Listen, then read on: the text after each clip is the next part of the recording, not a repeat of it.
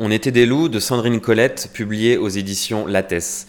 La vie de Liam s'effondre quand sa femme meurt sous les griffes d'un ours venu rôder près de la maison familiale en son absence. Haru, son jeune fils de 5 ans, a survécu.